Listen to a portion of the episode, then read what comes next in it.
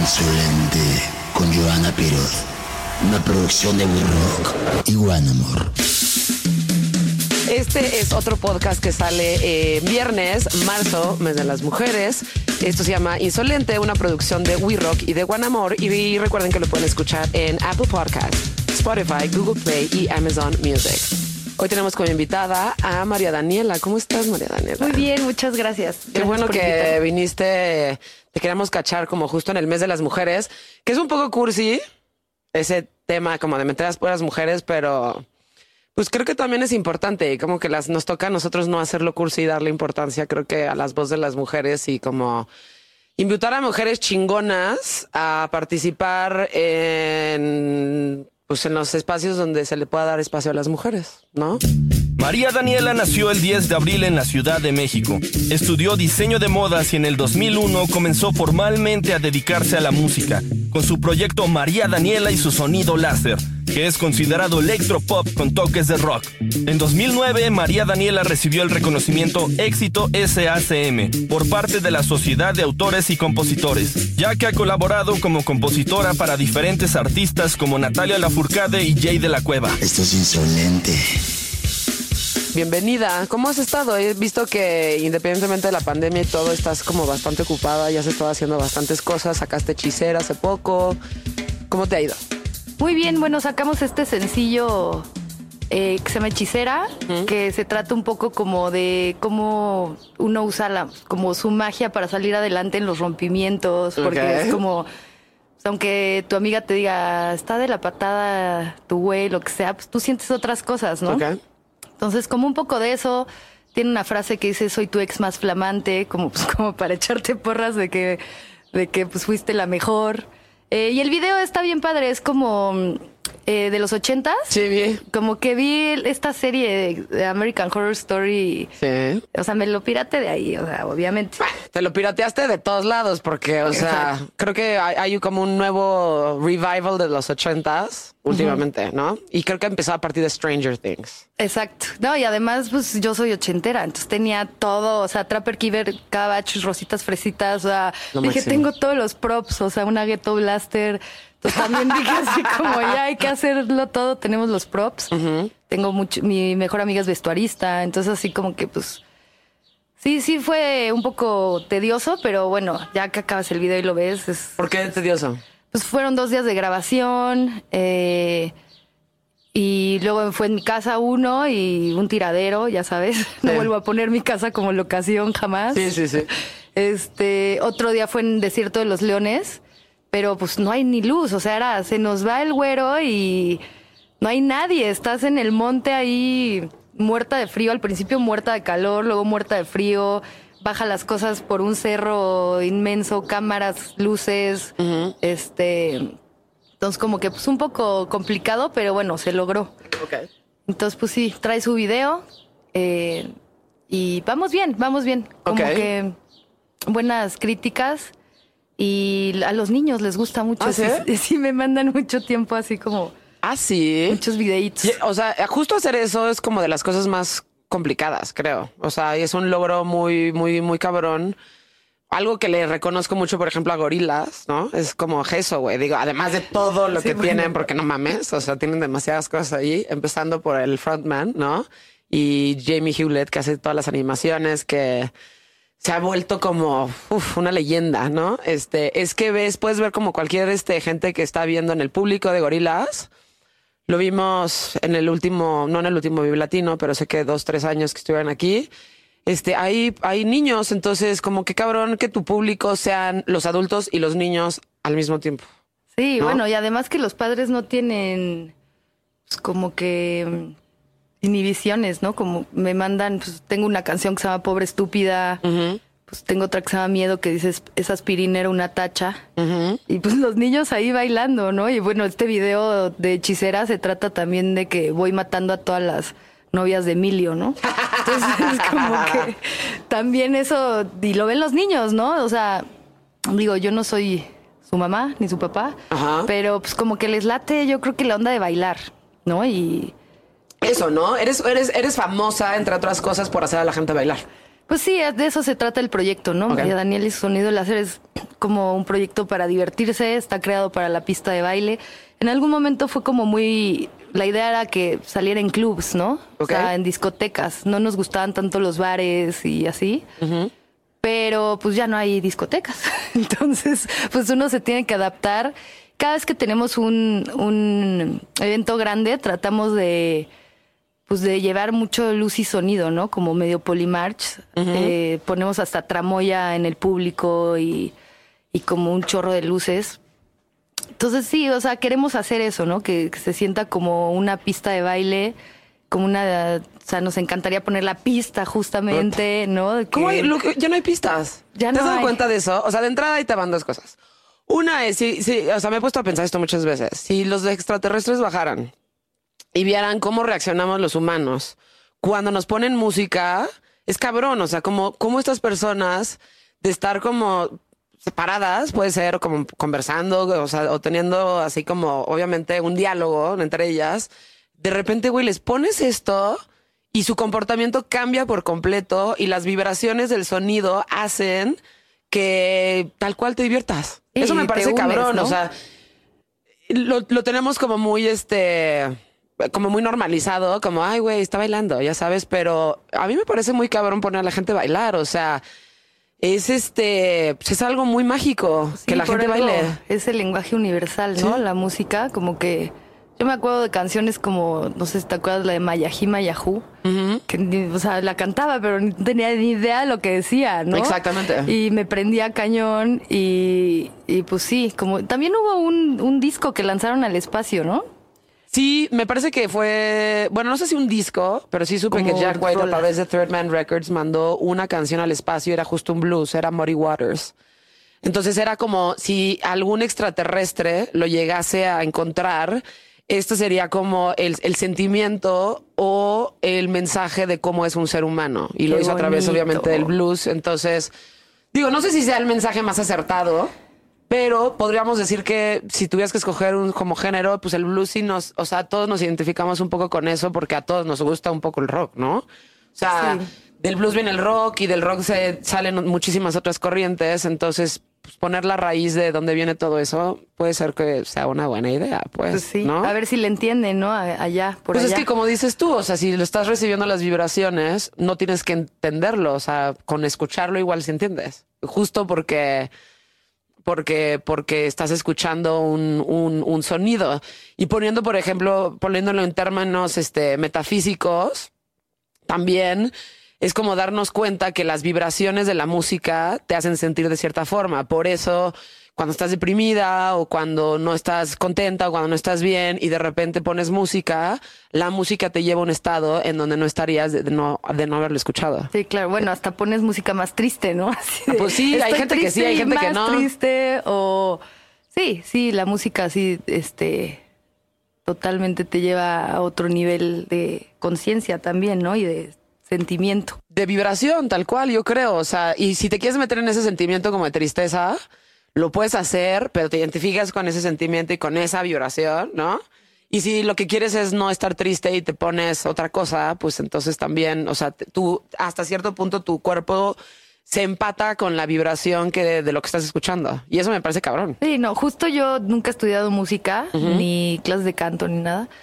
Pero, o sea, hay canciones que, o sea, ahora las hago, ¿no? Pero en su momento era como si no me llega algo, ¿no? Por ejemplo, a mí Michael Jackson no me pega. O sea, yo sé que es un gran artista, yo sé que está muy cabrón, pero y lo respeto y todo, pero como que no, a mí no, o sea, no, no las pongo, no me. Billie Jean me gusta, pero no como la gente se vuelve loca, ¿no? Sí, a mí sí, me sí. prende más Faye que Michael Jackson. Neta, O wow. sea, pero no es mi culpa, es lo No, que no, siento. no, es algo ¿no? que sientes, exacto. Exacto. A mí, me, a mí me gustó el primer disco de, de Pearl Jam y todo lo demás no me gusta. Y la gente me dice, güey, ¿cómo? Le digo, es que no me llega, Es güey. eso, pues, no- no me- no me está llegando. Y YouTube jamás me llegó. Ah, no, yo sí no. Sí, no, tampoco. no. O sea, que ahí sí creo que es algo acertado.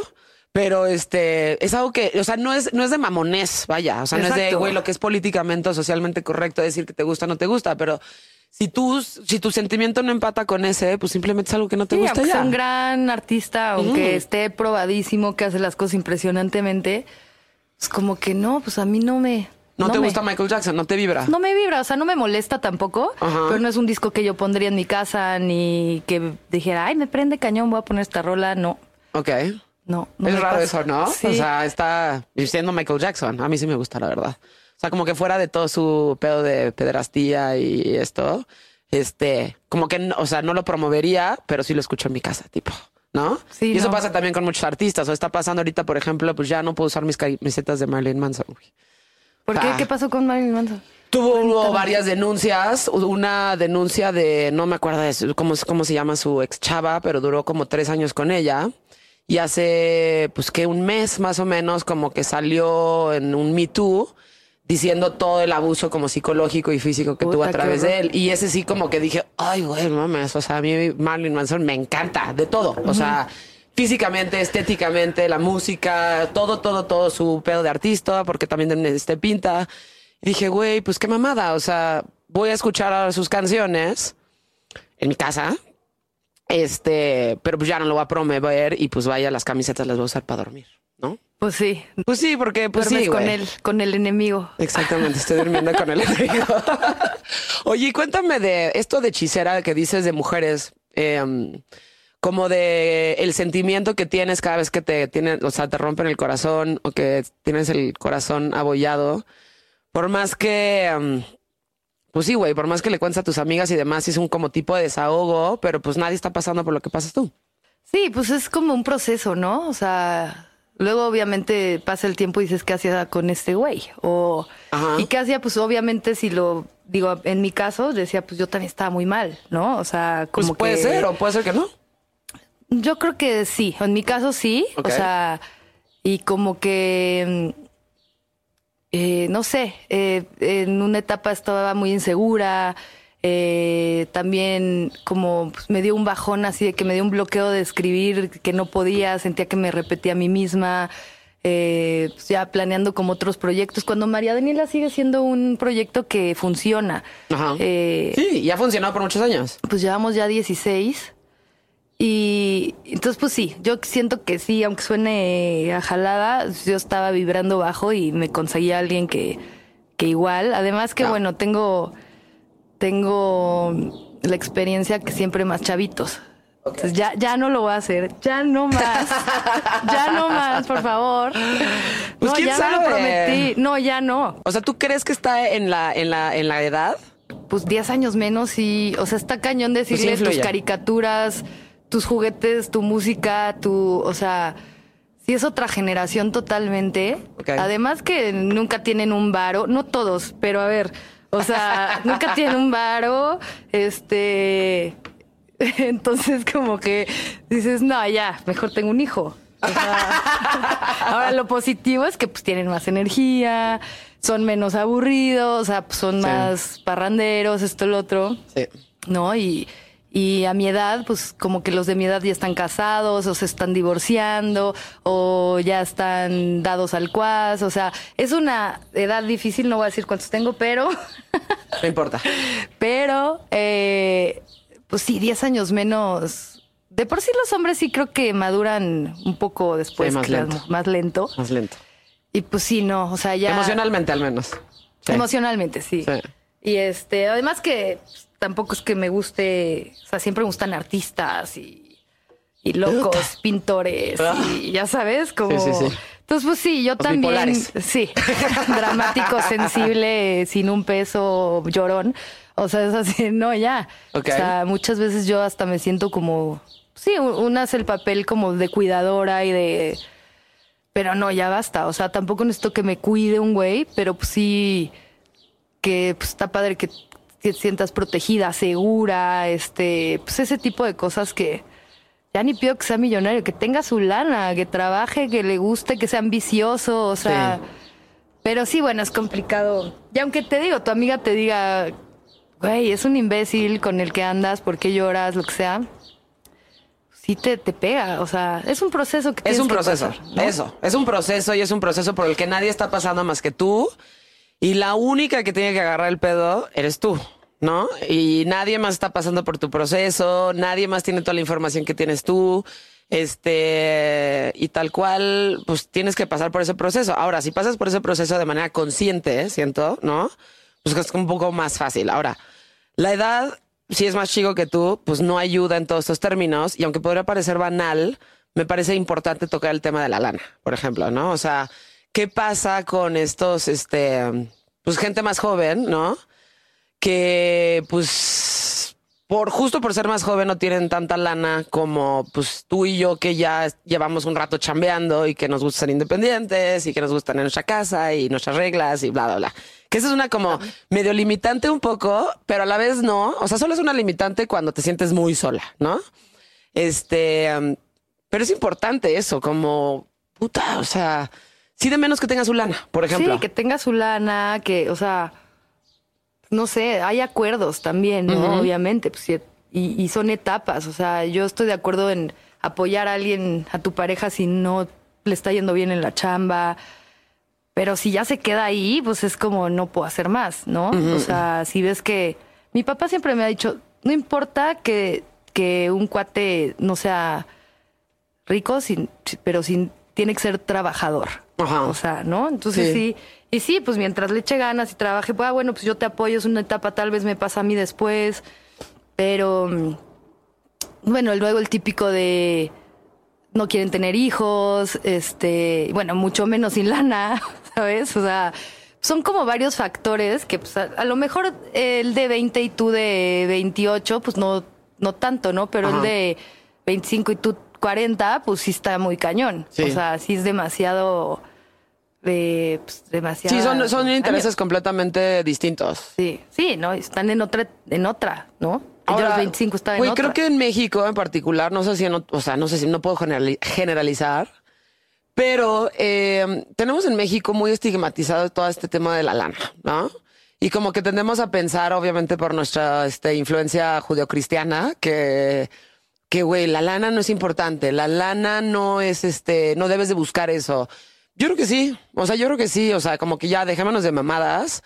Estabilidad es- y- mínimo, y ¿no? está Como- bien no buscar a un güey por dinero, pero creo que sí está bien buscar a alguien que de menos sea independiente, que tenga cierto nivel de éxito, como tú, o, o- o que tenga ambición, como dices, ¿no? Y buscar eso, güey, porque, porque siento que sí es importante. O No, sea, sí, tener sí dinero es. sí es importante, no es todo, pero es importante porque es una herramienta, güey. Y, esa herramienta te lleva a hacer otras cosas que, que te no gustan. es importante que ande con una persona así. Porque yo decía, no es tan importante. Y puta, después, o sea, Sí. te digo, era. O sea, a mí tampoco se me hace muy justo que, que el hombre mantenga a la mujer. A ver, si tiene hijos y está en casa y está educando a los niños, sí, no, Sí, no claro. está trabajando. Y ser mamá, pues es un chambón, Sí. ¿no? Pero pues si la otra, o sea, no hace nada y tampoco me parece justo que el güey esté manteniendo a la chava. O sea, así como no me parece justo que una chava esté manteniendo a un güey que no hace nada. o sea, es- Al menos de que ellos estén de acuerdo y ese es el acuerdo Sí, y digo, como que ellos dos estén felices, ya sabes, pero independientemente del tema de las relaciones, creo que tocar el, el tema de la lana de un- desde una perspectiva mucho más fría es importante para todos y, es impor- y- y importante para los artistas también, o sea, nos tenemos que quitar este tema como de no, bueno, te lo dejo en tanto. Este, no, pero este regatearle al artista lo que vale. Este, oye, no, pero este, ¿sí me entiendes? O sea, como como el pensar que porque eres artista no no no te van a pagar lo que te mereces que te paguen. ¿Sí me entiendes? No, y además ahí estás Y que te a toda la industria, porque entonces quien diga que no, se va a ir con uno de, ah, tú dices que no, ah, pues tal fulanita dice que sí.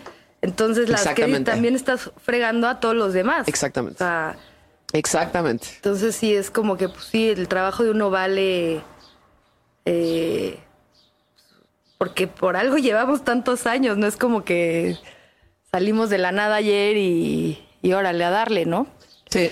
Pero sí, no, sí es importante y, y sí, a mí la lana, a ver, te facilita mucho las cosas. Es una herramienta, tal cual. O sea, no es un fin, pero es una herramienta. Y con esa herramienta puedes viajar y tener experiencias chingonas. Y con esa herramienta puedes vivir muy bien y No, y sentirte tener tu tranquila. depa y decir, Totalmente. "Puta, me siento segura de que pues tengo techo, ¿no? O sea, entonces como pues, sí, o sea, esas cosas básicas. Y también cada quien, cada quien quiere más, ¿no? Hay gente que dice, yo con esto estoy bien. Eh, yo siempre quiero más. la Sí, verdad. claro. Y no está mal querer más, ¿no?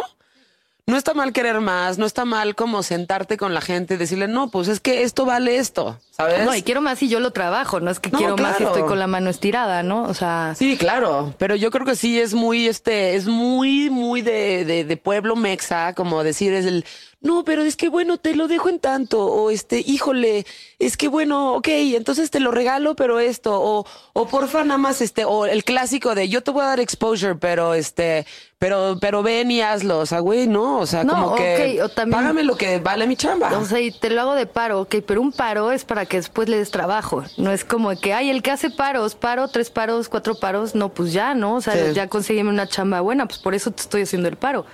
Para que cuando yo lo necesite también tú me des, ¿no? Y sí, pues tenemos esa onda de siempre menos, ¿no? Aunque tengas el varo, es como a ver cuánto le saco de descuento. O sea, es como puta. Y además del aprendizaje de no niños más chiquitos, ¿qué? O sea, ¿qué más hay ahí? Este, no sé, como que últimamente, bueno, yo ya llevo como tres años sin novio. Ok. Entonces como me, me siento ya... Y yo era de las de novio tras novio, ¿eh? desde chiquita. Ok. Y yo le decía, me decía a una amiga, necesitas estar sola. Y yo, ¿pero por qué? Si yo me siento bien con pareja y no sé qué. Hasta que estuve sola entendí lo que es la paz de estar sola. Sí, o sea, es como hacer angelito en tu cama, o sea, sabes, como ya tus cosas, tus reglas de tu casa. Eh, yo, por ejemplo, si me fuera a vivir con alguien, no podría ser en mi casa. O sea. Tendría que ser como su- en campo neutro. Como en campo neutro, yo creo. O sea, porque ¿qué? ¿Te vas a traer todas tus cosas? O yo me llevo las mías. O sea, ya está muy sistematizada mi casa como para... O sea, yo estoy de acuerdo también en, en tener cuartos separados. güey. O sea, Sí, sí, sí. No mames, yo estoy a favor de eso. O sea, ¿verdad a ver, que sí? A ver, duermes con... Duermen juntos cuando quieren. Exacto. Pero Exacto. cuando no te vas a tu cuarto, tienes tu closet, tienes tus cosas, tu tu, maquillaje, tele, tu todo, güey. Sí, sí, sí, 100%, 100%. Híjole, a mí, yo llevo mucho, o sea, al contrario de ti, yo siempre fui, sí he tenido novios y los novios que he tenido me han durado mucho tiempo.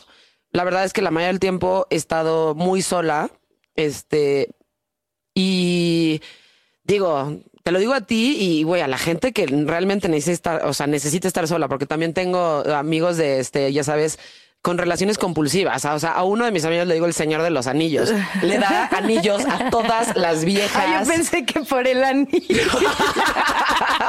Tengo un amigo que le da anillo a todas las viejas con las que sale más No, de tres ¿qué- meses y le digo el señor de los anillos. Y tiene una colección de anillos en su casa y unos, además tiene lana. Ah, o sea, se los regresan además. No, no, no, los guarda para ver en qué momento se los da. Y Ay, tipo no. tiene uno cabroncísimo que le dije, güey, yo quiero eso. Sí, dámelo a Es mí. una, es, es una, este, ¿cómo se llama la que es azul? Este, una, o sea, Que este esmer... No. no, no es esmeralda, es, este- es como un diamante azul.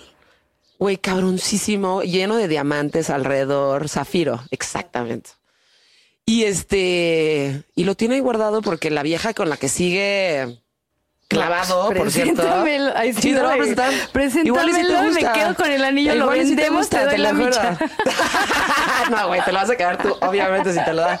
Pero este, es muy importante darte el tiempo de estar solo, porque no es fácil, no, o sea, no es para nada fácil y sobre todo al principio que estás como ahí con este, ya sabes, como el, el cold turkey de- y este, el síndrome de abstinencia de, no, güey, necesito estar con alguien, necesito compartir con alguien. Cuando ya pasas como esa barrera, como la de hacer eso. pipí, donde ya te estás muriendo de ganas de hacer pipí, que se te quitan las ganas, ese pedo.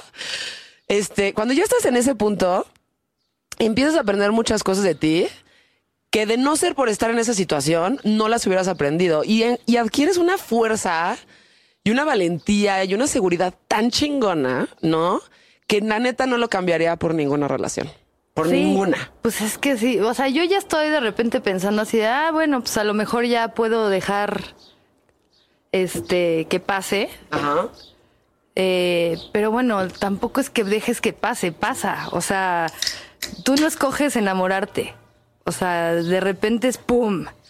Y aunque trates de así que digas, ah, no, este güey sí, y tiene esto que me gusta y check, check, check, y lo intentas y no jala. Y de repente el que ni ningún check, así, o algunos, Ajá. pum, te llega el amor. Yo no creo Sí. que, Sí, sí, sí. que Yo creo pueda sí ser llega. planeado. Ahora, creo que cada relación, y seguramente tú tendrás tus aprendizajes en esa última, ¿no? Que cada una te enseña algo, ¿no? Sí. Entonces, sí, sí se da, porque la mayoría de las veces las relaciones no se dan. O sea, la- el güey te deja de hablar, este, o dura una noche y ya no pasó nada. eh, o simplemente no hubo compatibilidad desde el principio, o sí hubo compatibilidad en el, en el sexo y en la plática, pero luego nada. Y, o Pero sea, luego, ¿sabes pueden pasar mil cosas. ¿Qué trae flojera? El amor, bueno, la relación con censura. O sea, que estás con alguien y estás como, puta, me encanta, no le voy a decir. Ah, este, puta, me la pasé cañón, pero no le voy a decir. O sea, como Sí. que dices, no le voy a decir porque se va a sacar de onda y se va a ir, ¿no? Y cosas así. es lo que como- sentimos. es lo que sentimos. Realmente, a lo mejor no es así. Sí, y a no. lo mejor también, él, si le dices la verdad, pues, se arman cosas, ¿no? Claro. También él te... Pero suponemos que no se lo podemos decir porque nos da miedo ser intensas. Sí, Eso. que eso, que flojo- Lo de tóxica intensa, o sea, me da una flojera. Sí, güey. Es como, ya dejen esa palabrita, o sea... Sí, porque si hay gente tóxica, pero ahora no tiene nada de malo, nada de malo querer tener claridad en una relación. Nada sí. de malo. Bueno, y además no es por tóxica, es porque a lo mejor esa persona necesita otra pareja. claridad. O sea, otro tipo de pareja. No, no que sea tóxica, pero que la haga sentir segura. Sí. Porque también no se vuelve tóxico porque por, por inseguridad. Bueno, yo creo que si eres persona tóxica, eres persona tóxica y lo eres en una relación, lo eres para tus padres, lo eres para tus hermanos y lo eres para tus relaciones en general. Si eres una persona tóxica. Pero si lo pones como en el, en el plano de las relaciones de sentimentales o de pareja, este, puedes no ser una persona tóxica y puedes querer tener claridad en tu relación con esa persona. Y me parece muy válido quererlo tener y siento que estamos en un momento en donde las relaciones las estamos, o sea, sobre todo las mujeres, ¿no? Estamos en una etapa en donde se nos juzga mucho por querer tener esa claridad para no ser estigmatizadas como intensas, como needy, como high maintenance. Ya sé que soy muy pocha, perdón, pero es que la verdad sí crecí. O sea, perdón. Este, soy muy pocha. Em, pero eso, nos da miedo que nos estigmaticen como mujeres con muchísimas necesidades y que seamos muy intensas. Y en ese querer estar bien o querer quedar bien con la sociedad o con esa persona, incluso nos estamos mintiendo a nosotras mismas, ¿no? En no ser claras con esa persona y no decir, a ver, güey, lo único que quiero saber es en dónde estoy parada contigo. Sí, yo creo que eso es importante en una relación sentimental, incluso entre amigos. O sea, yo soy muy clara con la gente con la que me llevo y what you see is what you get. O sea, y para mí es como, güey, si no te puedo decir las cosas de manera honesta, aún siendo amigos, entonces no tenemos nada que estar haciendo aquí Claro. platicando, ¿sabes? O sea, creo que tenemos que tener la confianza de ser honestos. No, sí, por eso es lo que te digo, o sea, tienes que tener, o sea, no, no por justo decir, güey, a ver, yo ya estoy sintiendo cosas, ¿tú qué onda? O sea, si no, o sea, o si le ves algo de puede ser que sí, o sea, las cosas en la mesa y ya, y no por eso eh, estás mal, ¿no? Pero entonces te haces la cool y Exactamente. estrategias y no le hablo y Estrategias. luego las estrategias de Instagram con un güey y o sea también eso ¿Ese es un aprendizaje que te llevaste en esta relación, por ejemplo? El, el dejar de tener estas estrategias. Yo creo que con este güey no o sea este güey fue mi primera date de Tinder y duré dos años o sea. ¿Está bien? pero pero no yo creo que no y se- él fue el primero que me dijo que ya estaba clavando. Y yo como que dije bueno ahora le va y después como que ah, como que él se desclavó y yo me obsesioné. Entonces como que pues, una cosa de ego ahí muy Sí, rara. de ego, totalmente. Total Totalmente. entonces pero pues ya muy dañina o sea la verdad es que cortamos siete veces o sea No, que no, no. hueva o sea no, no puedes cortar siete veces con una persona. Eso, por Ya, ejemplo, es un aprendizaje importante. No puedes cortar siete veces. Si cortas, si cortas dos veces, Si cortas dos dos, ¿no? veces, ya. O sea, no, o sea, no, no. Yo creo, yo, yo nunca he vuelto con un novio. Nunca. ¿No? Ya tiras la chancla y no la vuelves a Si corto ya, sí, ajá, es muy raro. O sea, obviamente, pues sí, lo vuelves a ver, igual coges, ya sabes, pero este, pasa, pasa, pasa, pasa. sí pasa. Pero así como de regresar ya como bien, bien, ya no regreso, güey. O sea, no, si corto ya no regreso. Y también tengo la suerte de que la gente que no me hace bien como que solita se disipa y se va. Fíjate. Pues, no ¿qué, todo el mundo cree que pasa. Sagitario. Sagitario, no, no conozco muchas Sagitarios. ¿No? Somos chidas, güey. Somos chidas, este, las Sagitario. Lo digo, no sé, pero sí, obvio. No voy a decir que no, ¿no? Este. Y pues eso, o sea, yo creo que como aprendizaje de eso en general, ¿no? Es este. Ay, ya. O sea, no sé cuántos años tengas, pero creo que somos de, la, de más o menos de iguales. Yo ya no me ando con mamadas con los güeyes. Sí, o sea, yo, ya también no. aprendí eso. También Sí. no voy a estar perdiendo el tiempo y, y estos años sola me han servido mucho. O sea, también para ser más segura, ¿no? Sí. O sea, también en la pandemia engordé como 10 kilos. O sea. Y decía, no, no me voy a agarrar a ningún güey, estoy súper gorda. O sea, y luego dije, güey, me, me da igual. O sea, así estoy. Y, Sí. y quien me va a querer, me va a querer como soy y, Sí, la y- neta, sí. y no nada más soy un cuerpo. O sea, ¿no? Entonces, digo, no es que me haya dado- valido ya madres, ¿no? Ya llevo cuatro menos. Pero pues, también no clavarme en esa onda de... Que no te baje la energía y que no te baje la seguridad, eso, más bien. Sí, o sea, de, Eso, ay, tengo que más estar es eso. buenísima porque no me van a querer, porque qué oso, porque, o sea, pues no, ya también digo, o sea, pues trabajo un chorro, o sea, también mi trabajo No, es pues muy otras creativo, tengo otras cosas que hacer y sí, me cuesta mucho hacer ejercicio, Ajá. pero pues ahí voy, o sea, pero sí, como ese tipo de cosas que pues me hacen sentir más segura a mí y me vale ya, eh, o sea, también hay güeyes muy chidos, o sea, ¿no? Como que no Sí, digo que claro. haya chavitos, también hay chavitos muy maduros, o sea, Sí. Sí, o sea, hay pendejos en todos lados, hay gente súper chingona en todos lados, este... Tipo lo del peso, a mí, a mí también me ha pasado, o sea, a mí me encanta comer. Me encanta yo comer y me encanta tomar, en eso me, me gasto mi lana, y en discos. Eh, y he estado en esa posición en donde estoy gorda, bueno, o sea, no sé si gorda, gorda para es mí. que bueno, luego uno dice que está gorda y no está gorda, pero Yo sí, creo que tú te conoces tu Ajá. cuerpo, ¿no? Yo creo que cada quien tiene que estar como en el peso en el que tú te sientas cómoda. Yo he estado más flaca de lo que estoy ahorita y ahorita justo estoy como en el punto donde digo, güey, me gusta mi cuerpo como está. O sea, me gustan mi, mi patita, ya sabes, chichi, bracito. Sí, me gusta. O sea, me gusta eso. Y creo que justo sentir que estás cómoda en eso es lo que tú estás como sacando. O sea, es tu energía y tu seguridad. Y eso es lo que la gente ve al final. O sea, como cómo Y te bueno, a sientes mí tú. también me da mucha onda, no me más por los güeyes, por el escenario. O sea, también Ya. era como, puta, me veo gordísima. O sea, me veía en show y así. Ajá. Este, ¿Y así te sentías? Y sí, o sea, era como, no, no mames.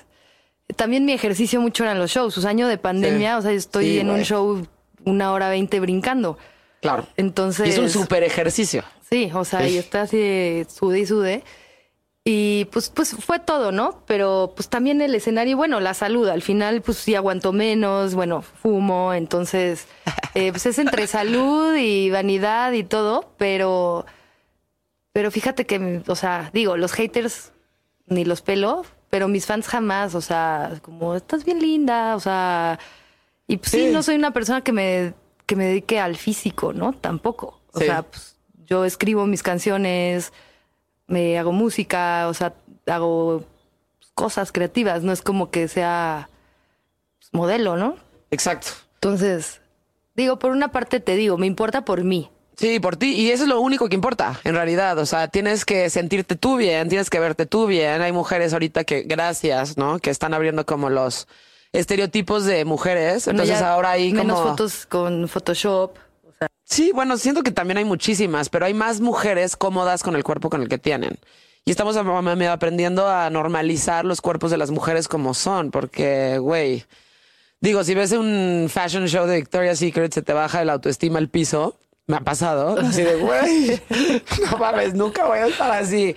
Pero, pues, si estás en justo como quieres estar, incluso que para otras personas es, es estar gorda, porque yo podría estar gorda para personas, ¿ahí ¿me entiendes? Y digo, güey, yo no estoy gorda. O sea, Sí, estoy no. bien como estoy. Y si para ti que tienes una perspectiva si tienes una, este, ¿cómo están tus, este, o sea, cómo está tu visión de la belleza que crees que una mujer así está gorda, güey?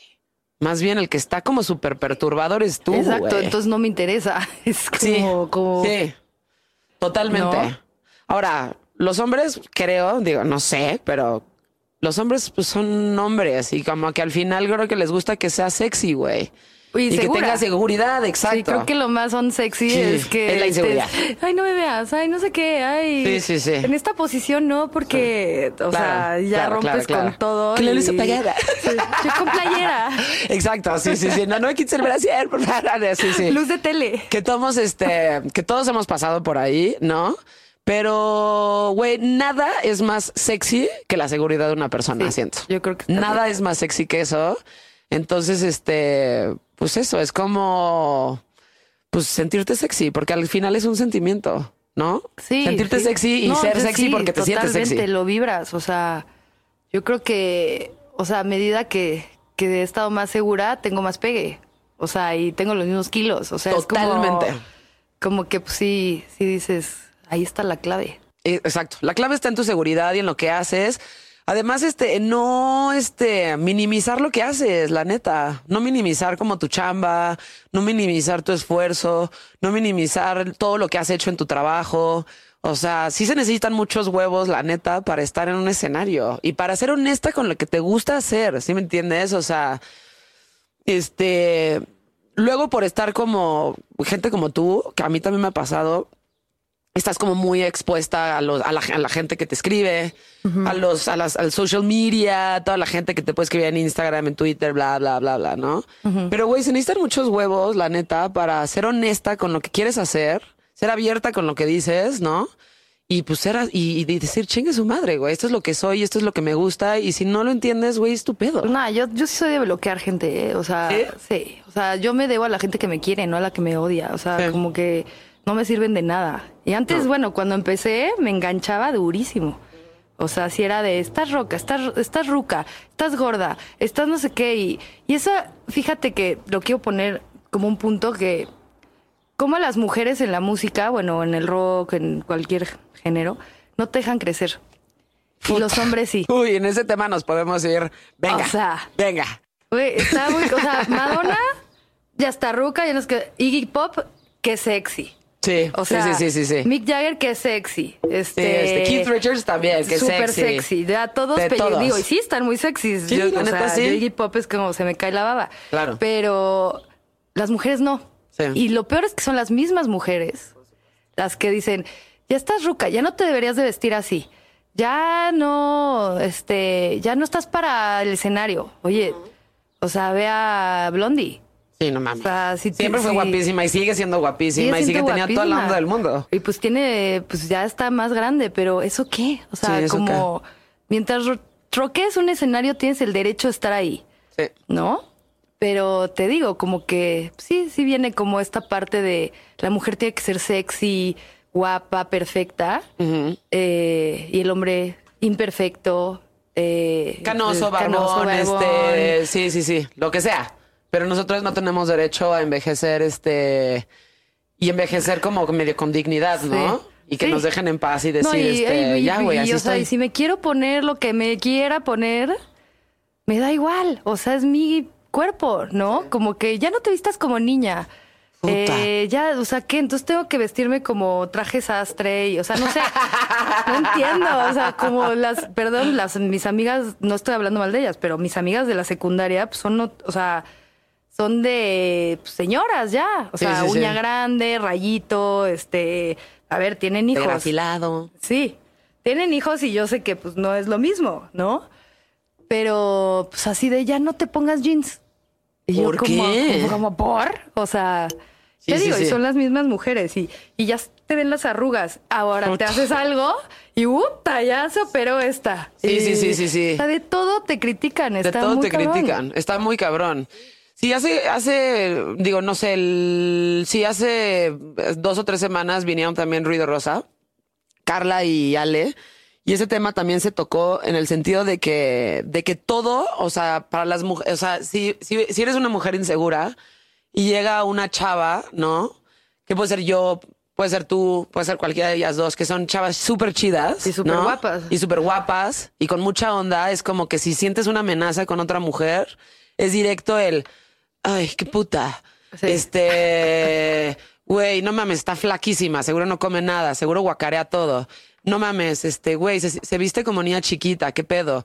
Esa, como que entre nosotras, además- en vez de apoyarnos, estamos tirándonos mierda, ¿no? Y eso es muy y de te estás, estás además tirando mierda en donde comes, ¿no? Y este, y güey, no nos estamos ayudando. O sea, güey, vamos a apoyarnos y Sí, vamos a hacer, vamos a tener un poco de sororidad y decir, güey, pues, o sea, ¿te parece gorda? ¿Te parece? Pues, güey, no, o sea, creo que todo está en el ojo de quien lo ve y, y chinga su madre, pues vístete como quieras, pesa lo que tengas que pesar, que sea de acuerdo a lo que tú quieras y todo lo demás, pues, o sea, pero no nos jodamos entre nosotras. Y más si estás en la música, ¿qué tiene que ver el físico? O sea, de alguna manera es como, güey, mi trabajo es otro, ¿no? Es como, no sé, eh, se me hace, sí, a mí hay chavas que de- del medio, o sea, de mi gremio, no me caen bien. Más no, no la estoy criticando todo el tiempo y más bien no nos pelamos y ya, ¿no? Sí. Más no me estoy agarrando de, uy, ya viste, ya, ya la dejó el novio y ya engordó y ya esto, o sea. Bueno, a veces un poquito con mi mejor amiga, pero me sentí medio mentirosona, pero, o sea, pero no es en mala onda como para, para que le afecte a ella o en su trabajo, ¿no? Sí, nunca mentirosa ni lameculos, pero sí así de pues, lo que, y ma- es más, o sea, si tienes algo bueno que decir, dilo. sí, ¿no? claro. O sea, malo, pues no, mejor no. O sea, Exacto. y sí, te digo, yo sí vivoreo con mis amigas, lo que sea, pero no, vale, no ¿eh? lo hago en un plan así de joder a nadie. Pero sí, sí está cañón como las mismas mujeres nos ponemos el pie muy cabrón. Sí. O sea, como que... Y de muchas maneras, o sea, en la música, en yo creo que en cualquier ámbito, ¿no? Te digo, hasta, hasta una persona que era, o sea, me pasa, ¿no? Que era mi fan, ya como ya estoy más grande, es como, ya, ya, ya retírate. No Y yo, pues, más bien ya no compres mis discos, o sea, como, o ya déjame de seguir, o sea, retírate tú, Retírate tú ¿no? de mi vida. De mi vida, o sea. Pero así de, "Sí, ya deja tu vida y tu carrera porque a mí no me parece, Sí, sí, sí. ¿no? Este, pues, sí, se me hace muy lógico. Y la gente que critica normalmente este, este tipo de cosas, o sea, en realidad están hablando de ellos mismos. O sea, es un autorreflejo, ¿no?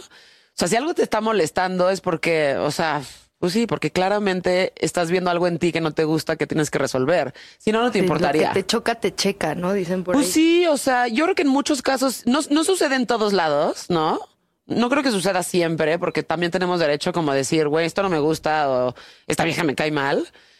Pero si estás como criticando directamente como cosas muy particulares de una persona, ¿no? Este, creo que estás más- estás hablando más de ti, ¿no? Que de la otra persona. Y más muchos por güeyes, ¿no? Mm, pues no sé. A veces sí es muchos como- hombres sí, muchas mujeres también, no sé, pero siento que en general me han pasado también con muchos hombres, ¿no? Como el clásico de, "Ay, eres periodista, este, seguro preguntas pura pendejada, güey, ni sabes O lo que estoy what? haciendo. Sí, sí me ha pasado. O sea, ni siquiera saben lo que haces y ya te están diciendo seguro porque eres mujer. No, eh, o sea, no sé si porque eres mujer, no sé si tengan que ver con eso, tal vez sí, pero como este. Yo creo que tiene que ver más bien con el periodismo, porque sí sucede mucho con el periodismo musical que la gente siempre pregunta las mismas pendejadas. O sea, y no haces tu chamba. Y este, y seguramente te han tocado mil entrevistas en donde estás platicando con alguien es ¿cómo fue el proceso de tu último ¿Cómo álbum? Y es como de güey, eso ya existe en internet, búscalo. ¿Y por qué no me preguntas algo que realmente vaya a aportar a la conversación y no algo que puedo encontrar en internet? ¿Sí me Claro. entiendes? Y eso sí lo entiendo. O sea, entiendo lo de hueva que ha de ser para alguien responder las mismas pinches preguntas 20 mil veces. Pero no conoces a esta persona y es como, ay, todos los periodistas son pendejos y todos preguntan lo mismo. Muchos sí. Pero ¿por qué me lo estás diciendo a mí? ¿Sabes? Entonces, este. La persona que me dijo, se le dije, güey, creo que estás más bien hablando de ti, como que no estás muy feliz, güey. O sea, como que algo no te está, algo no está, algo no te está como, te veo infeliz, o sea, te lo veo. Yo estoy bien y me estoy echando ¿con mi cara? Topo O sea. Chica Hard Seltzer. Exacto, o sea. y me la estoy pasando muy bien, pero claramente tú no te la estás pasando tan bien, ¿no? Sí. Entonces, pues sí, es eso. Ah, bueno, además es una tontería criticar el trabajo de alguien cuando no conoce su trabajo. O sea, es como... Cuando ¿de no conoces no? el trabajo de otra persona, pero lo estás criticando. Esto es insolente. En entretenimiento en general, medio de comunicación, música, bla, bla, bla, ¿no? Este. ¿Qué tan difícil ha sido para ti como crecer hasta donde estás en un medio y en un país tan misógino? Pues mira, yo he tenido la suerte que tengo una banda con mi mejor amigo, que es Emilio Acevedo. Es mi hermano, o sea, lo conozco de hace 20 años.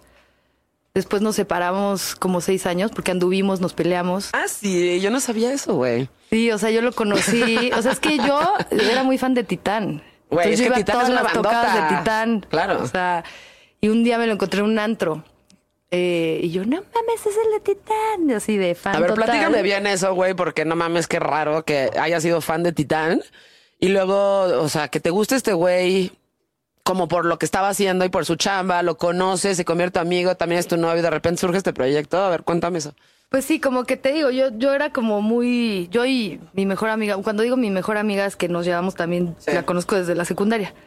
Y pues ya somos hermanas, ¿no? Llevamos veintitantos años de ser amigas. Y, y entonces pues éramos súper fans de Titán y, y íbamos a todas las tocadas, tocadas que se hacían como en frontones, en como casas, o sea, pues tocadas de Los esa noventas. época, ¿no? De los noventas.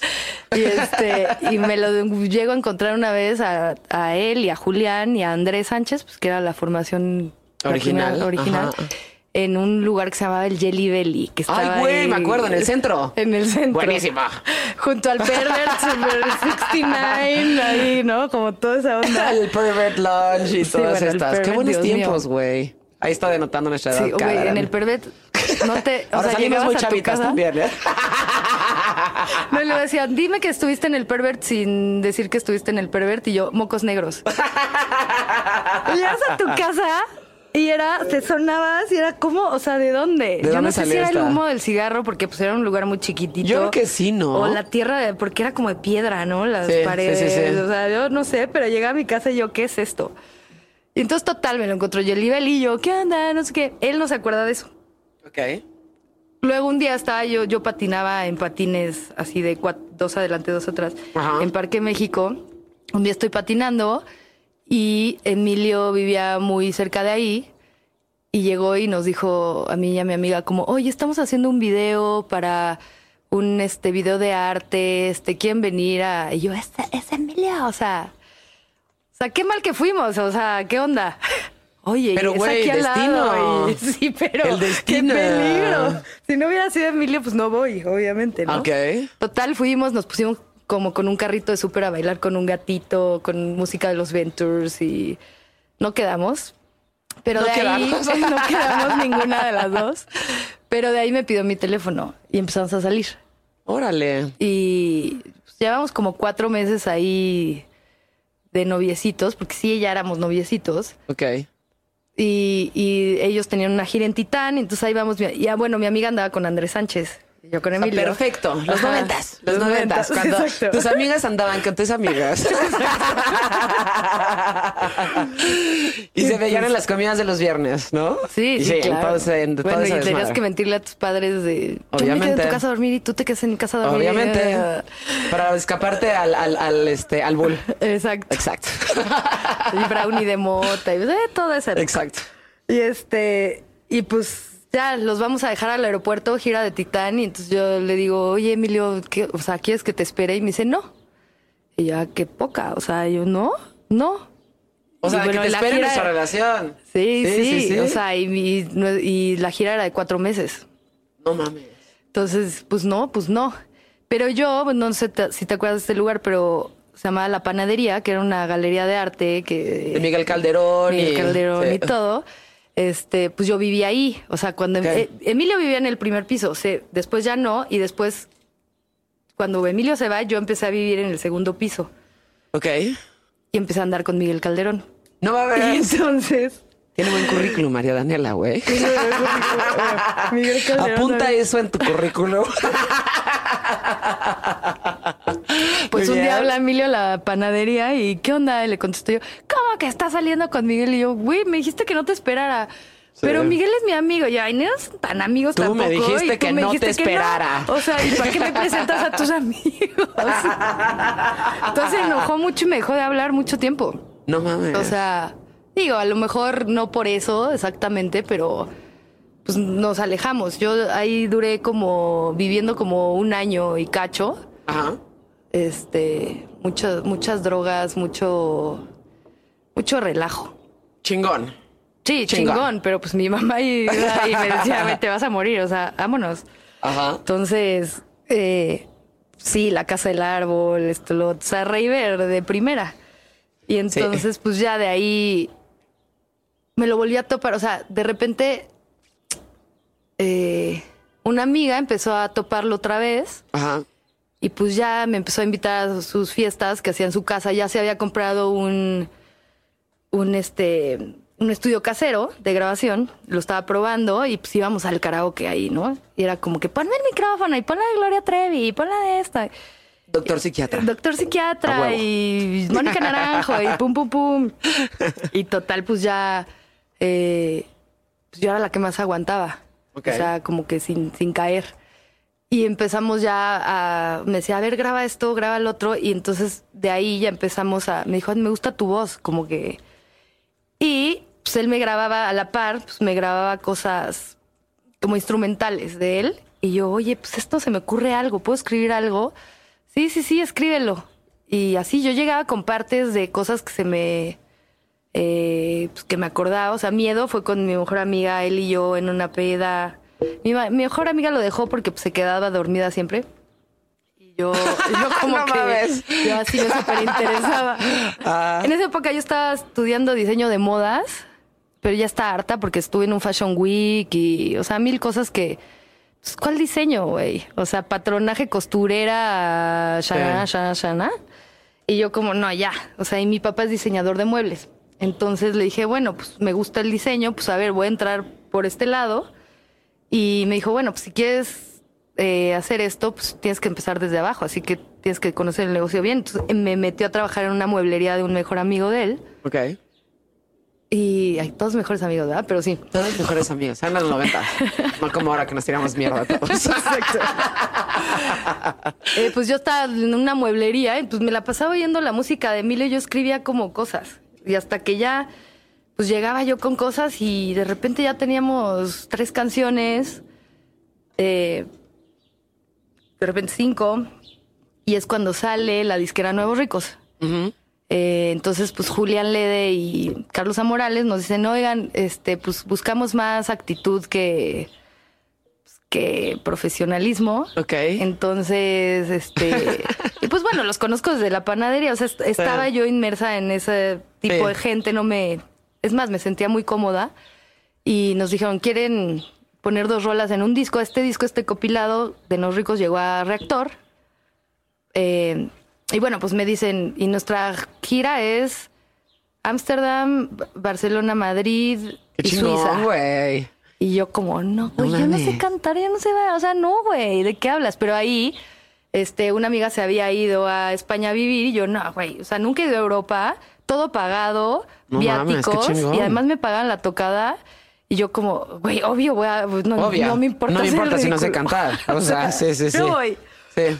Y pues en lo que yo estaba en Europa, o sea, bueno, mi primera vez que me subí a un escenario fue en Hard Rock, que Emilio tuvo una tocada y me dijo, súbete al final para que se te quite el miedo, porque nos vamos a Europa. Aquí en México. Ya ¿En- cuál. Hard Rock? En el que- En el que ya fue, en el de Polanco. Sí, sí, sí, sí. Que ahora es un antro ahí medio fresa, o ya no.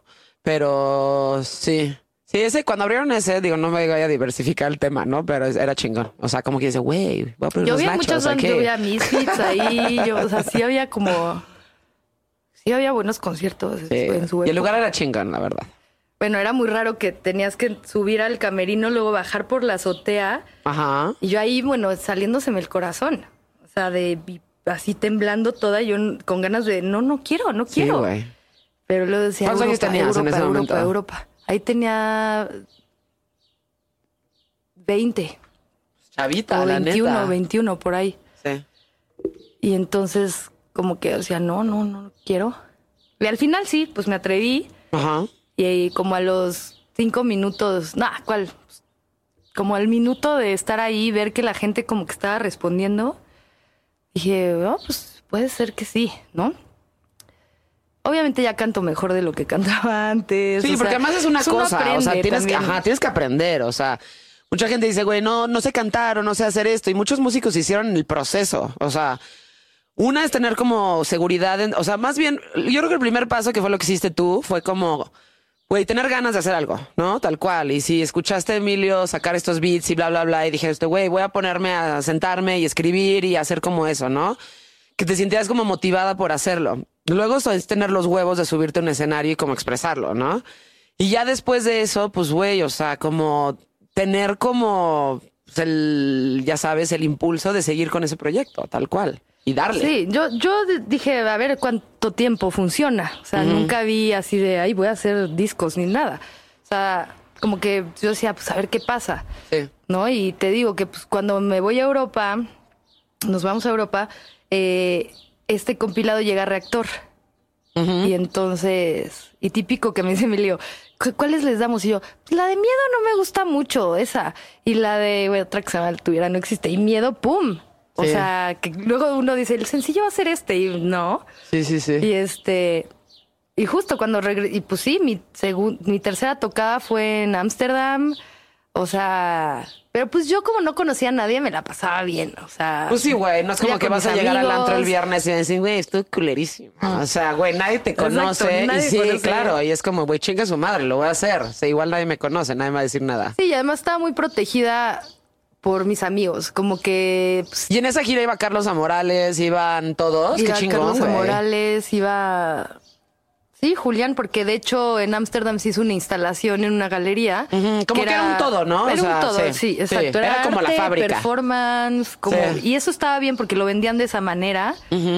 Y lo último era la música. Ok. ¿no? Primero era como el performance, arte, actitud, cosa rara. Y pues ya, pues regreso a México y mi mamá me decía, oye, tu canción está sonando aquí mucho ya. Y mi mamá, qué linda, seguro lo Qué pusieron linda una mi vez mamá. en reactor Sí, y sí, así sí. llego y, y así sí. es- prendo el radio y era reactor y estaba una cosa que se llama el María Danielatón, que No pusieron mames. miedo como, no sé, 13 veces seguidas. O sea, que, que decían, este, si me la pides otra vez, la pongo. Bueno, No luego mames. el programador me dijo, casi me corren, güey. Pero yo dije, órale, qué raro. Luego me fui por unos tacos la rola. Luego me, me bajé con la tacos. maleta así en mi casa y un coche pasando con la rola y yo, ¿qué es esto, güey? Qué Una chingón, locura. Qué chingón. Y pues ahí empecé a ganar lana. Muy bien. Después me la gasté toda. Algo que he aprendido es ahorrar también. Muy bien. Porque pues sí me ha ido de la patada también. El, el- el segundo y el tercer disco, fatal. Que yo decía, no, ya. Ajá. O sea, tengo que pagar la renta, ¿no? Claro, güey. Pero Pero pues esto sí, si sales así- tan temprano de tu casa, ¿no? Exacto. Sí, sí, sí. Pues sí, pues así pasaron las cosas. Yo nunca me esperé que, que esto fuera a pasar. De hecho, en un, pro- o sea, hubo una, una parte donde yo tuve una depresión muy fuerte y ataques de ansiedad y así. Y pues imagínate, órale, súbete y no sé cuántas personas. O sea, era como, no puedo, güey, no puedo. Y Emilio, le dije, Emilio, ya no quiero. O sea, porque yo nunca me preparé para eso, ¿no? Estaba pasando y ya. Y entonces Emilio me dijo, bueno, pues va, no lo hagas por ti, hazlo por mí. Ok. O sea, me dijo, yo creo que llevo mucho tiempo en la música y hasta ahorita está pasando esto. Creo que yo también he trabajado mucho y, y pues si, si no quieres jalar por ti, inténtalo por mí. Ajá. Y dije, va. Y sí, pues qué bueno. Qué bueno. Y este, y pues ya, cuatro discos, 16 años juntos. O sea, hasta eso, o sea, como que siento que, digo, tu proceso con él y todo el proceso que lleva como de la banda, que han sido 16 años, es un chingo de tiempo, ¿no? O sea, hasta cierto punto me pregunto si, o sea, güey, ¿qué tenía que haber pasado para que tú estuvieras en el Parque México patinando en ese momento y que además claro. tuvieras como, eh, él estuviera ahí, ¿sabes? Y que pasara todo lo que tenía que pasar para que justo llegaras al punto donde estamos Claro, sentadas yo- nosotros ahorita aquí. Yo siento que la música llegó a mi vida y que le debo algo. Ok. ¿Sabes? Como que nunca pensé hacer música y ahora no nada más tengo el proyecto, sino que soy letrista y melodista para otros artistas. Y pues, o sea, me he dado cuenta también que el negocio son las regalías. O sea, también ya, eh, me interesa mucho esa parte, ¿no? Como de componer, además que me da mucha libertad de, de géneros, de yo tengo palabras prohibidas para mí, ¿no? Hacer el amor se me hace raro, o sea, como para mi proyecto. Hacer el ¿no? amor. Hacer el amor. Hacer el amor. Este, metáforas ahí, pero pues cuando estoy escribiendo para otros me doy chance de eso, entonces está muy padre. Y este, entonces pues sí, o sea, he seguido y he sido como fiel porque sí siento que, que la música me, bus me buscó. ¿Te buscó a ti? Yo siento que tu, la vocación de las personas, o sea, cuando realmente es tu vocación, te busca a ti. O sea, que por más que haya pasado antes, igual no te lo imaginabas, pero que hubo, o sea, que hay ciertos momentos en tu vida que pasa eso justo que tiene que pasar. O sea, tu vocación te llama 100%, ¿no?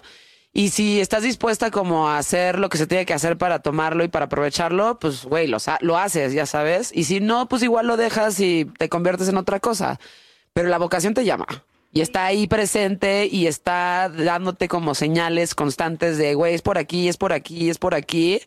Y tenemos que ser capaces de ver ese tipo de cosas, ¿no? y eso fue lo que te las pasó a ti. oportunidades pasan, ¿eh? Y sí, o sea, también es que el escenario es un lugar que me encanta. O sea, me siento súper libre.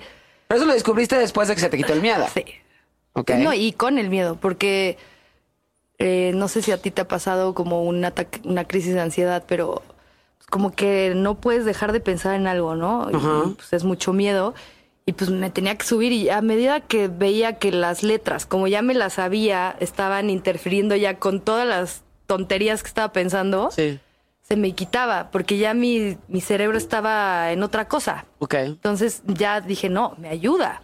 O sea, lo, lo feo es lo de antes, ¿no? Ahí. ¿Y te liberas cuando estás haciendo eso? O sea, cuando te has tenido como ataques de ansiedad y a mí no me pasan, o sea, afortunadamente no me pasa eso, ¿no?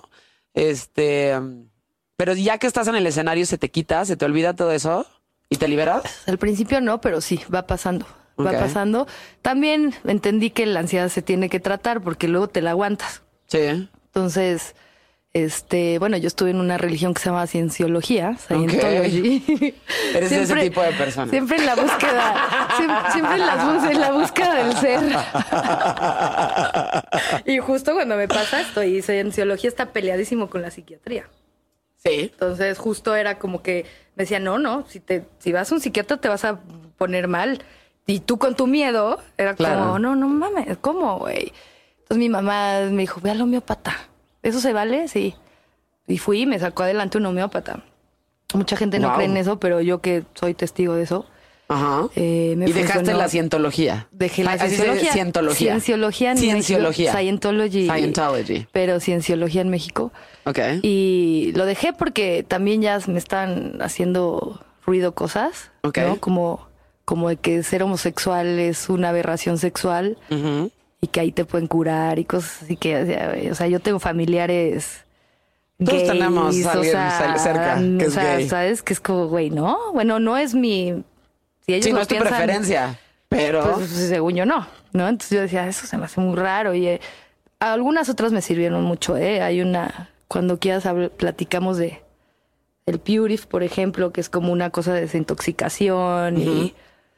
Pero bueno, en fin, como que dije, no, pues lo que me ayudó fue el homeópata, ¿no? O sea, y sí iba a cienciología a hacer estos ejercicios para quitar la ansiedad y no se me quitaba. Claro. O sea, y además mi auditora, que es la persona que, pues, como tú, es la que te escucha y la que está ahí contigo, y eh, ella es hija de cienciólogo, es una divina, o sea, y, y me decía, pues, güey, si no te está funcionando, vete. O sea, Sí, claro. No, o si no sea, te funciona a ti, vete, claro. o sea, en, en y es vez muy de honesto. decirme, no, no mames, quédate, o sea, me decía, a ver, o sea, yo nací ciencióloga y luego como que eh, me decía, y a mí me funciona y a mí me gusta, o sea, pero si tú no estás bien, bus, bu- ve, Busca ve, otro lado. Vuela.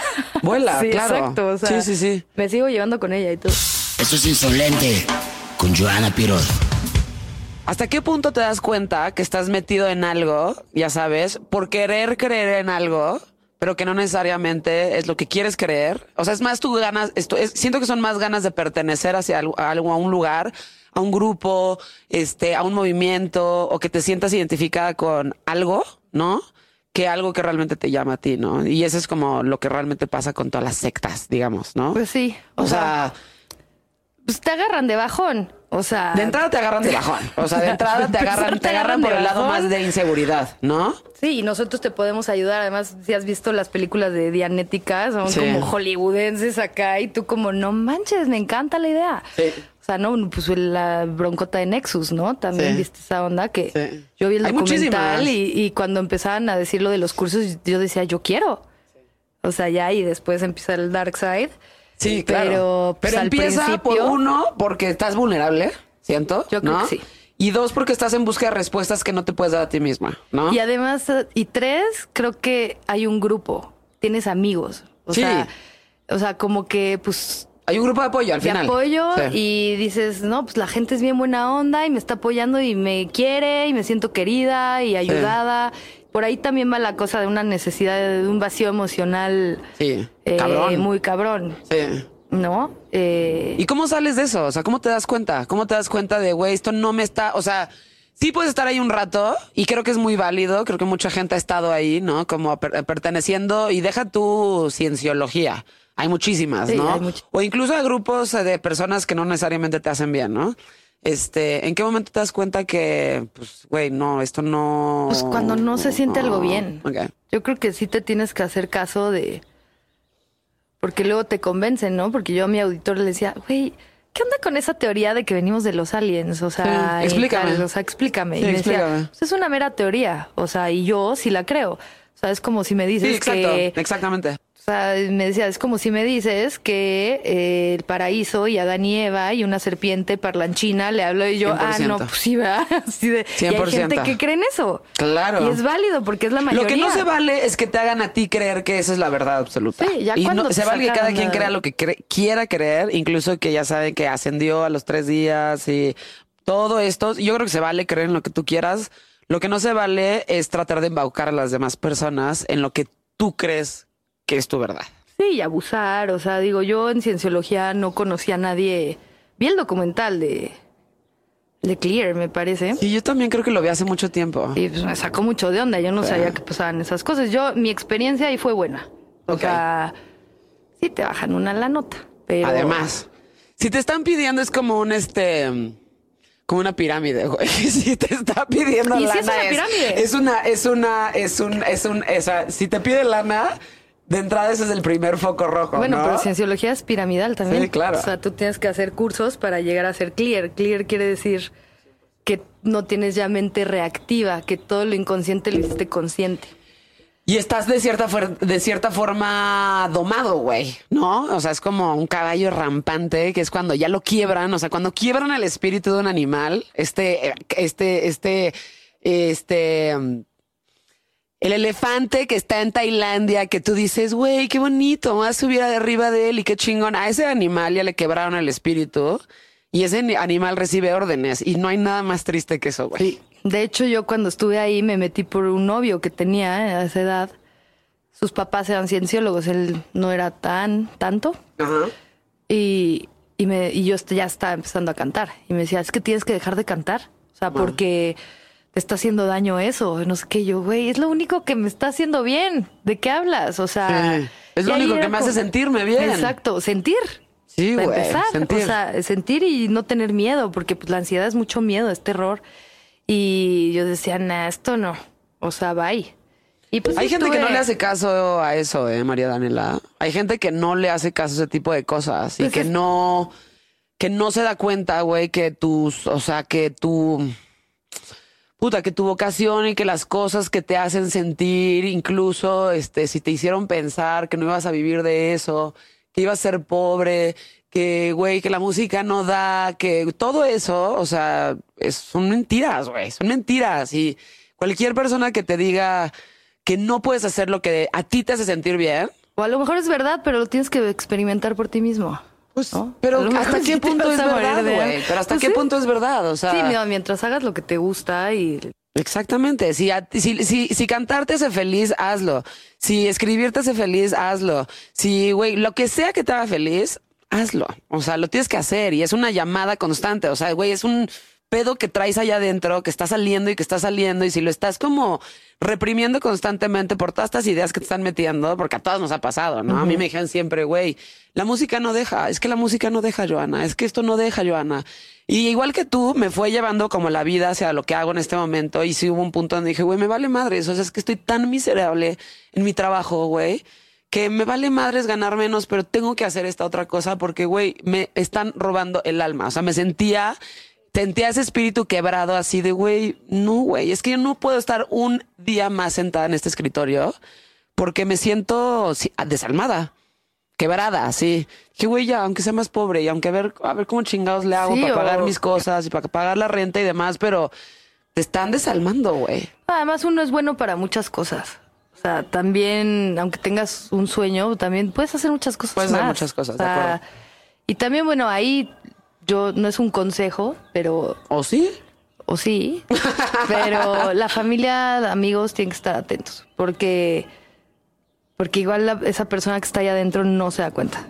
Y tu familia y tu amiga te va a decir, ¿qué te pasa? Eres otra, no te das cuenta, o sea, y uno puede ser rejego, pero pero hay alguien, cuando algo se te hace raro, hay alguien de dónde agarrarte para poder salir de esas situaciones. Claro. ¿No? Claro.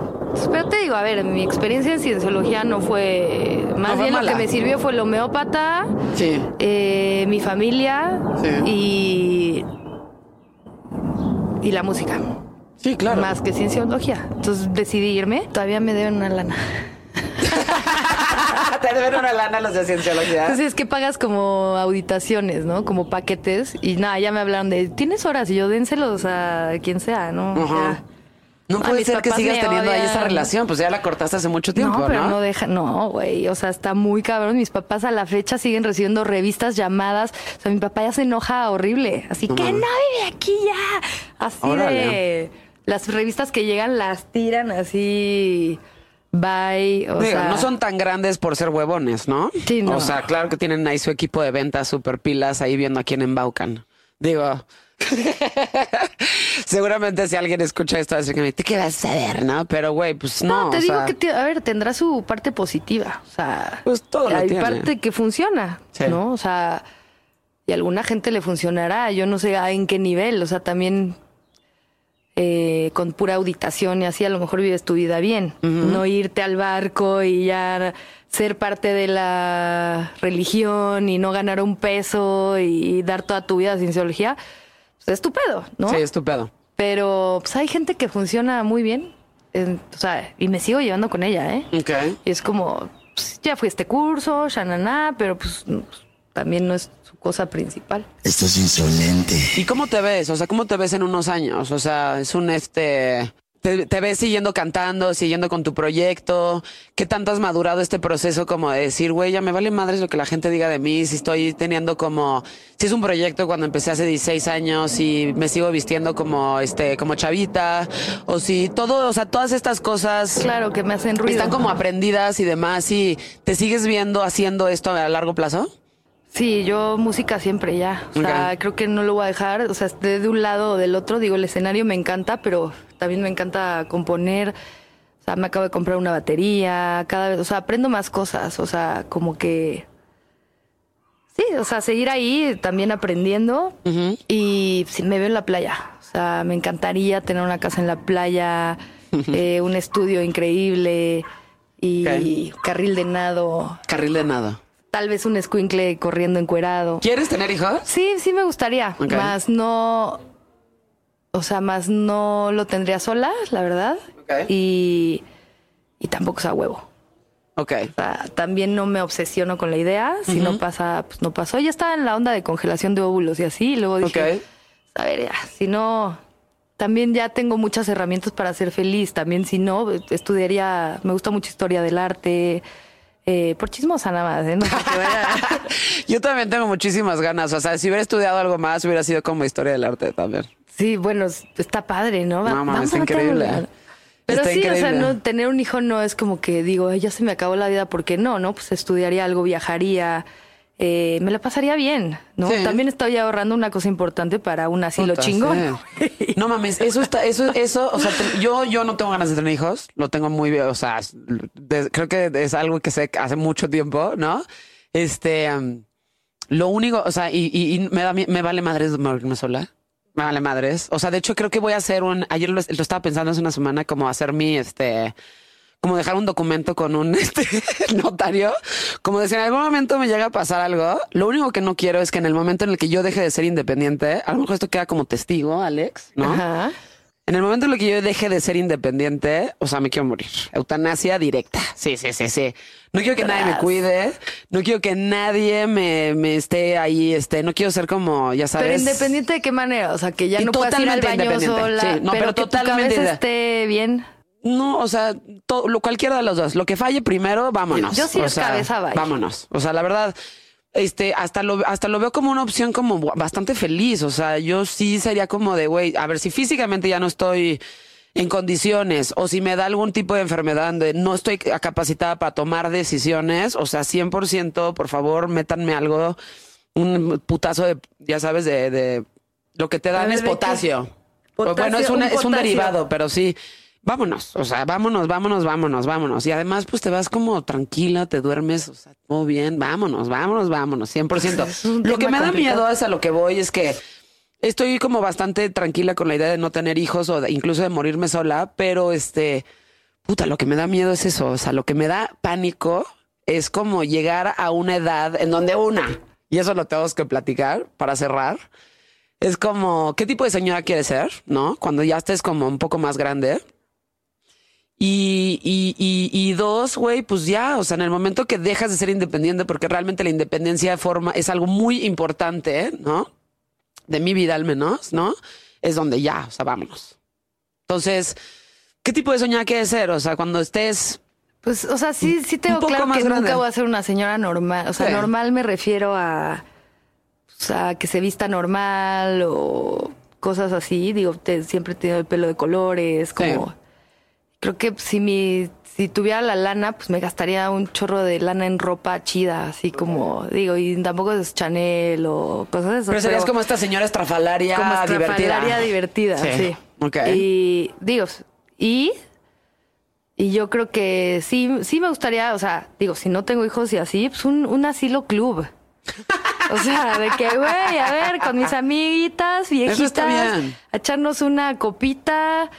Unas tener mi novio viejito, A huevo. alberca, aquaerobics, este, Si está yoga. así, está de huevos. Está de huevos. Si está así, está de huevos. Ahora ya, si no puedo, eh, te digo, mientras no se me vaya la cabeza, Sí. Es que, güey, que- ¿qué pasa cuando se te va la cabeza? pues es que ya no estás. Pero ya no estás ahí. Pero, güey, ¿qué tal? el Pero nadie Alzheimer sabe si realmente estás sufriendo en el fondo, María Daniela. O sea, nadie sabe. No estás, o sea, nadie se puede meter en tu cabeza. Entonces, güey, si la gente que te quiere, ¿no? Te ve y realmente ya no te está viendo, no estás tú ahí, vámonos, ¿no? La neta, güey. Pues sí. La neta. Ahora, o ¿tú sea. crees que alguien, ya tienes así la lista de quién lo va a hacer? Sí, sí, ¿Sí? tengo ahí varios amigos que yo creo que me van a durar bastante tiempo y yo creo que va a ser así. O sea, además ya les avisé. O sea, como, güey, si pasa esto, vámonos. O sea, de hecho tengo ya hasta al, al contacto. O sea, como ya conozco a la Ah, persona sí, que hacen este tipo de cosas y demás, que obviamente pues no es legal, güey, pero Sí, ¿no? este en donde me parece muy digno morirte así, güey. Me parece muy digno como en el momento en el que ya no estés en las condiciones en donde tú quieres que esté tu vida, ¿sabes? Güey, casada o no casada, con novio sin novio, con hijos sin hijos, no importa. O sea, es como de, güey, si yo ya no estoy en esta situación, sí me gustaría irme. O Sí, sea, a mí se me hace que tú eres una persona muy creativa. Entonces, justo si ya no creas, es lo que te, pues te sí, igual te sacaría de onda.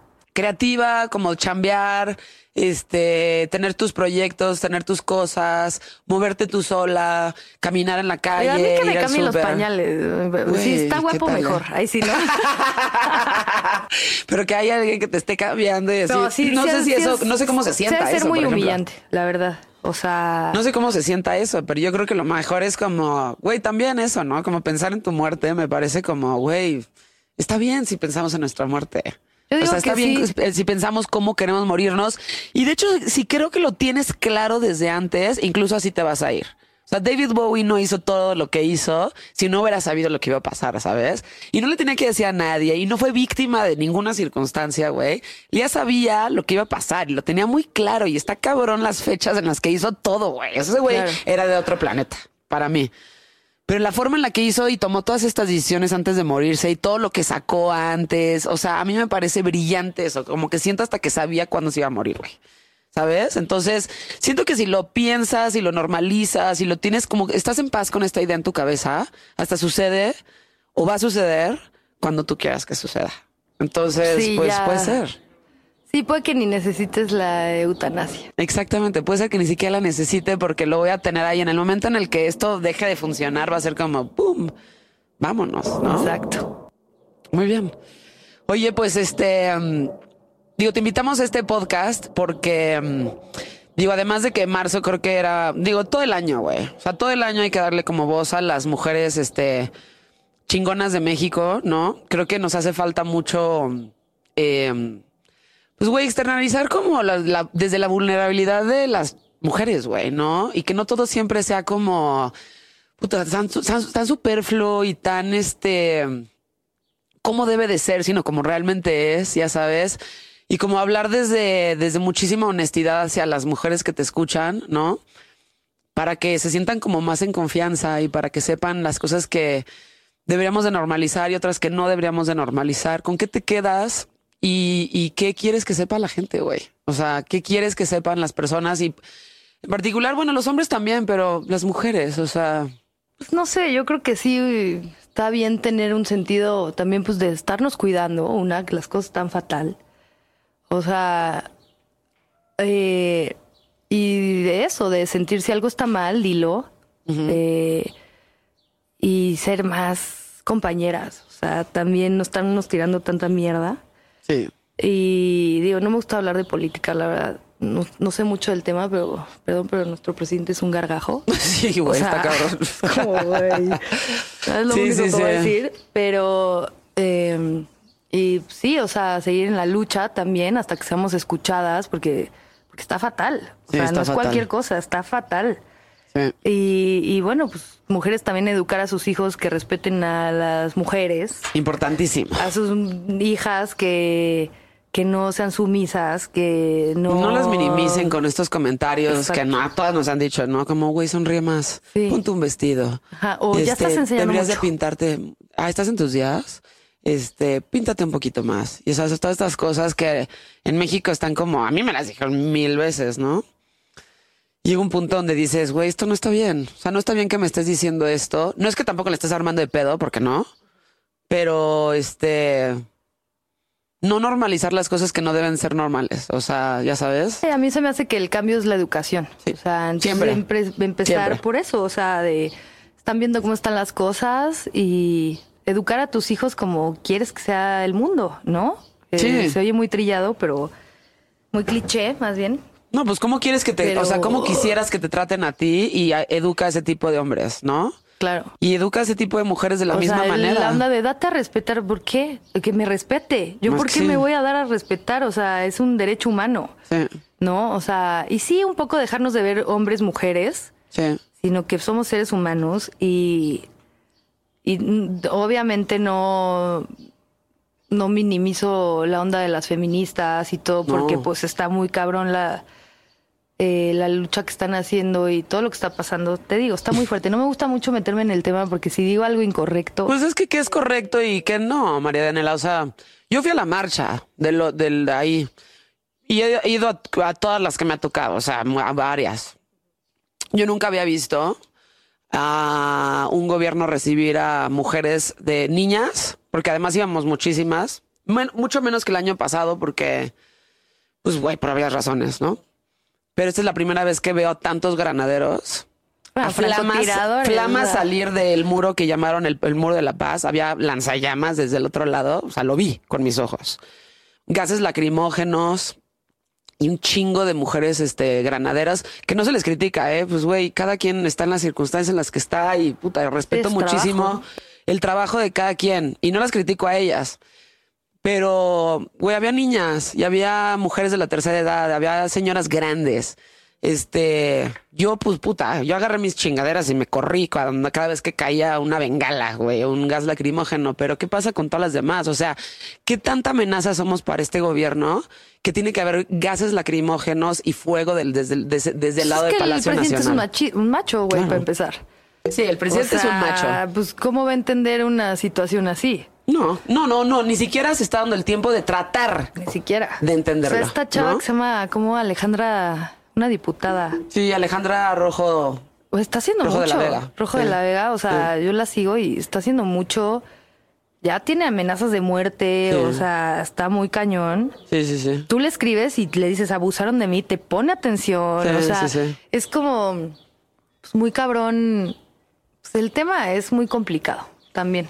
Sí, pero hay que ver las cosas también con objetividad. O sea, en este gobierno, y yo sí me lo sé, ¿no? Nunca habían quitado tantos apoyos hacia mujeres como, como, o sea, antes como ahora, ¿no?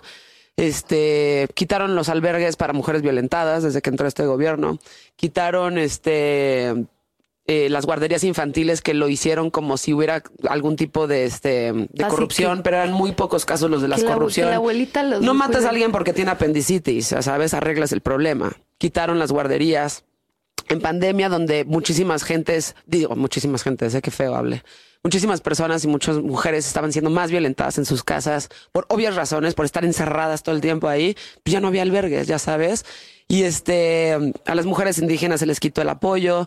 En fin, una serie de cosas que po- podrías echarme toda la lista larguísima, pero nos quedamos con que nunca había ido a una marcha en donde a todas las mujeres que estábamos ahí nos recibieran con gases lacrimógenos y con una cantidad de granaderos que nunca vi venir.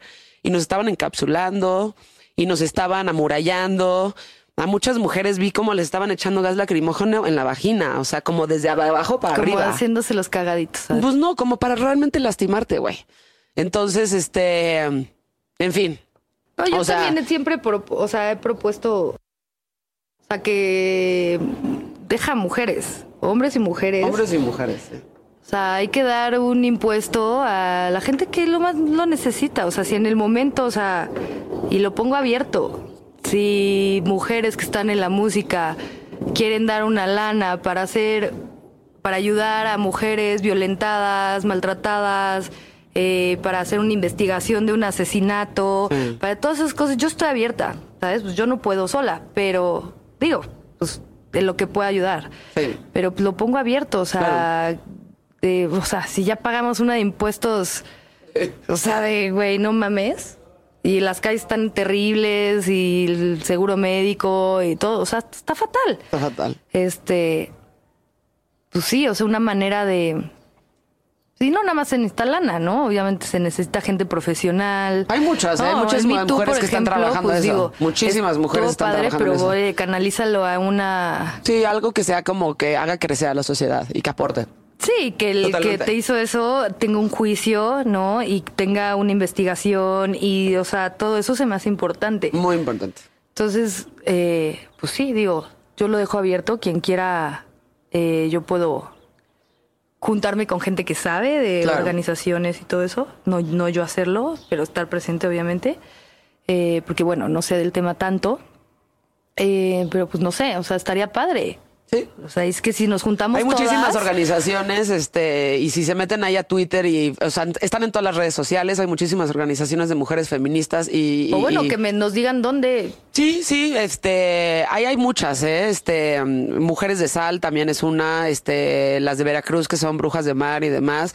Hacen mucho, o sea, se dedican completamente a eso y las pueden buscar Bueno, en sus redes la sociales. Que las sigan y que, y que vean todo lo que postean y que apoyen ese movimiento porque son importantes. Son las viejas que están rifando todos los días en hacer lo que nosotros no podemos hacer porque estamos haciendo lo que estamos haciendo en este momento. Pero ellas están todos los días dedicadas a hacer eso, ¿no?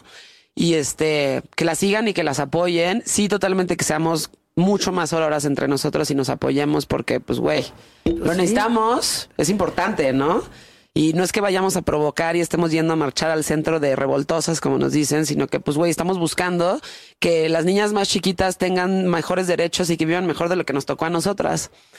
Y sobre todo, yo creo que en tu caso y en el mío, como recalcar el hecho de que si sientes que tienes una, mm, una necesidad de hacer algo que te guste hacer, como que no te dejes llevar por las opiniones de otras personas y que te valga madres lo que te estén diciendo. Simplemente sigue tu instinto, que eso es importantísimo, ¿no? Y haz lo que tengas que hacer, Exacto. ¿no? Muchas gracias por venir. Gracias a ti. María Daniela, se nos fue toda bien. la tarde aquí en, en- Nos asoleamos. Nos asoleamos, pasó el sol y todo, pero muchísimas gracias por, por estar aquí. Al contrario, a ti gracias por el espacio y este, pues un beso a todos los que nos escuchan. Esto fue Insolente, una producción de We Rock y de One Amor. Y recuerden que lo pueden escuchar todos los viernes en Apple Podcast, Spotify, Google Play y Amazon Music. Tal vez no te supe amar y sobró tanto llorar, siempre te enojabas más. Tú para mí una obsesión,